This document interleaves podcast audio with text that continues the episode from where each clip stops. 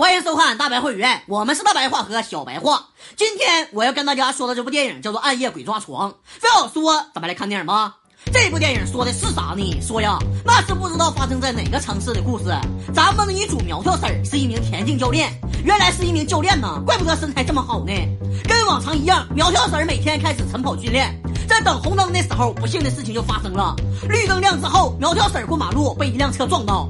最可恨的是，肇事车还当场逃逸。你这是没上保险呢，还是咋的？这也太缺德了！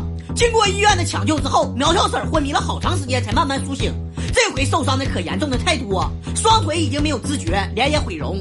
本来大好的执教生涯也到此结束。当然了，这也都是没办法。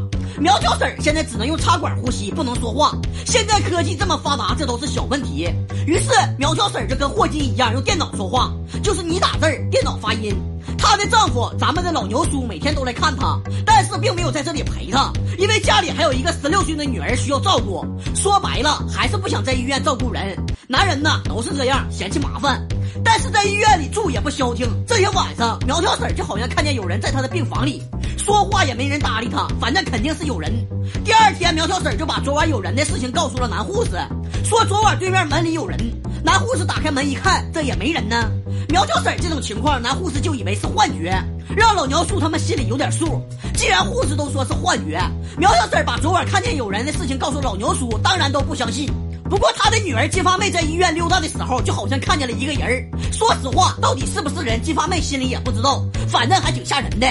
又是一个安静的晚上，从对面门里又出来一个人，这回可不只是看看你这么简单了。这个人直接拔掉呼吸机的管子，苗条婶呼吸不上来，警报就响，医生们就赶紧过来看看到底咋回事儿还好医生来的及时，要不还真就容易死翘翘。第二天，老牛叔和女儿来了之后很害怕，看来幻觉是越来越厉害。为了让苗条婶放心，就给她安装了监控。这回你心里多少能好受点了吧？时间又来到了当天晚上，依然还是有人来骚扰苗条婶并且还要掐死她。男护士接到警报，马上过来看看。一开门，确实有一个男人在掐苗条婶儿但是打开灯之后又不见了，什么情况？第二天，苗条婶儿说起昨晚的事情，男护士就说自己啥也没看见。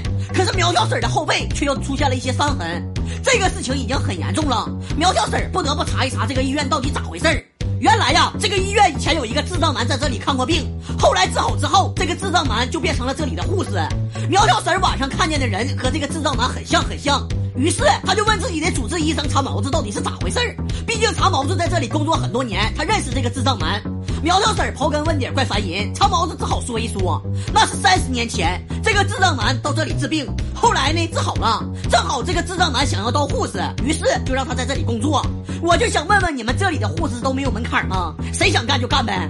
这个智障男在工作期间杀死了五名小女孩，然后呢就自杀了。你说还真不巧，他自杀的地方就是苗条婶住的这个房间。也就是说，天天晚上出现在这里的不是人，是鬼呀。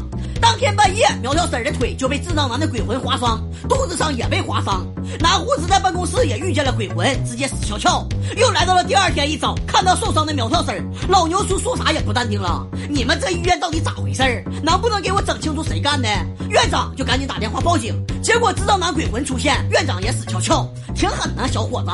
老牛叔这回不仅仅是跟女儿来的，还带着自己手下的田径队员。